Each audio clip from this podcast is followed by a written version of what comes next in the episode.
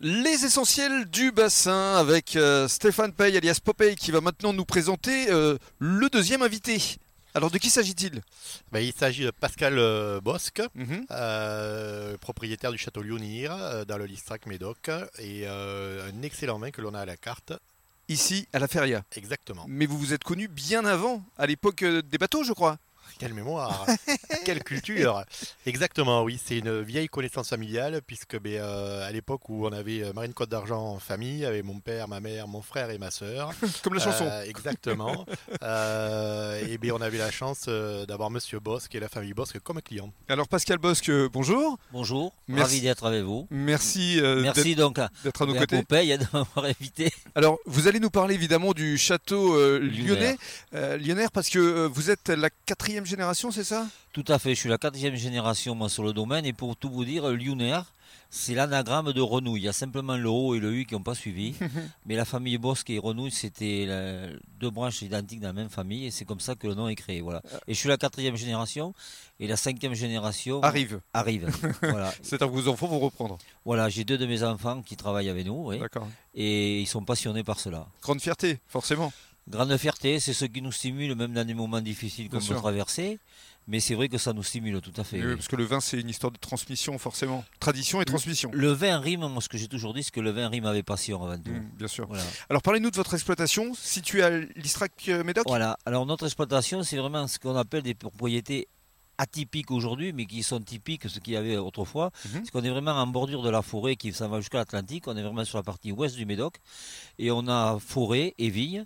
Notre propriété familiale de vigne, elle a 28 hectares et demi aujourd'hui. Quand même. Voilà. On a un potentiel de 35 hectares, mais aujourd'hui on reste à 28 hectares et demi. Mhm. Et puis on évolue bien sûr dans nos différents types de vins que l'on peut faire aujourd'hui. Quel euh, type de cépage est-ce que vous travaillez? Aujourd'hui on a les cépages traditionnels du Médoc, on va retrouver le Merlot, le Cabernet Sauvignon et le Petit Verdot, Verdot, V-E-R-D-O-T. Bien sûr. Très très vieux cépage du Médoc.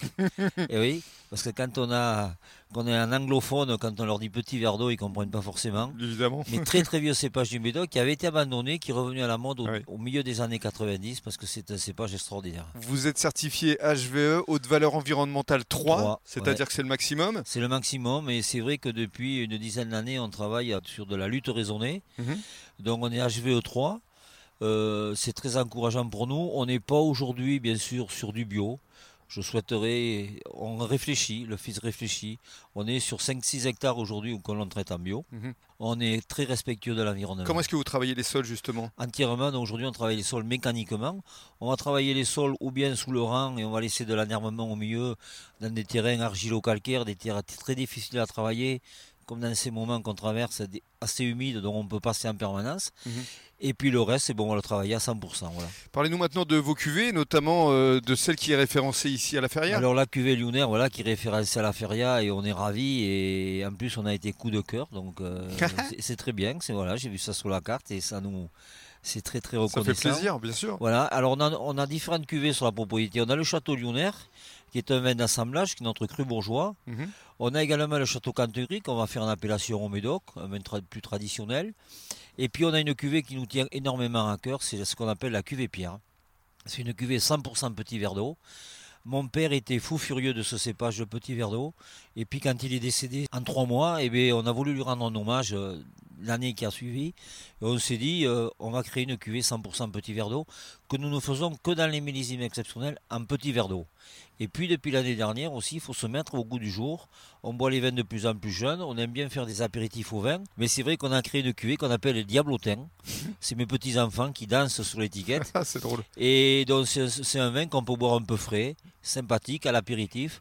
Donc il faut se diversifier aujourd'hui pour capter la clientèle. Donc au total, combien de cuvées? Au total, on va avoir le Diablotin, le Château Canturic, le Lyonnaire, la cuvée Pierre et un blanc et un rosé. On fait six cuvées Donc ça aujourd'hui. fait 6 cuvées. Est-ce que vous faites un peu de no-tourisme? Bien sûr, on fait de l'onotourisme sous forme d'accueil à la propriété, puisqu'on a une cuisine aux normes. On fait aussi beaucoup d'activités à la propriété, découvertes, restauration, alors qu'il n'a rien à voir avec la restauration, parce que les clients qui vont venir chez nous grignoter et tout, ne c'est pas ceux qui vont aller forcément au restaurant. Donc on fait beaucoup de soirées à thème, et également aujourd'hui on est en train de réfléchir sur des balades, parce qu'on a la chance d'avoir un ancien champion du monde d'attelage qui vient de s'installer sur notre commune, et on va faire des balades. On va dire, en calèche de 8-10 personnes, mais agrémenté parce qu'on a tout, on a la forêt et tout. Magnifique. Et en même temps, les gens recherchent aussi, parce que nous, avant tout, on est une propriété familiale. Le collègue tout à l'heure parlait de ce qu'étaient les clients, le côté humain.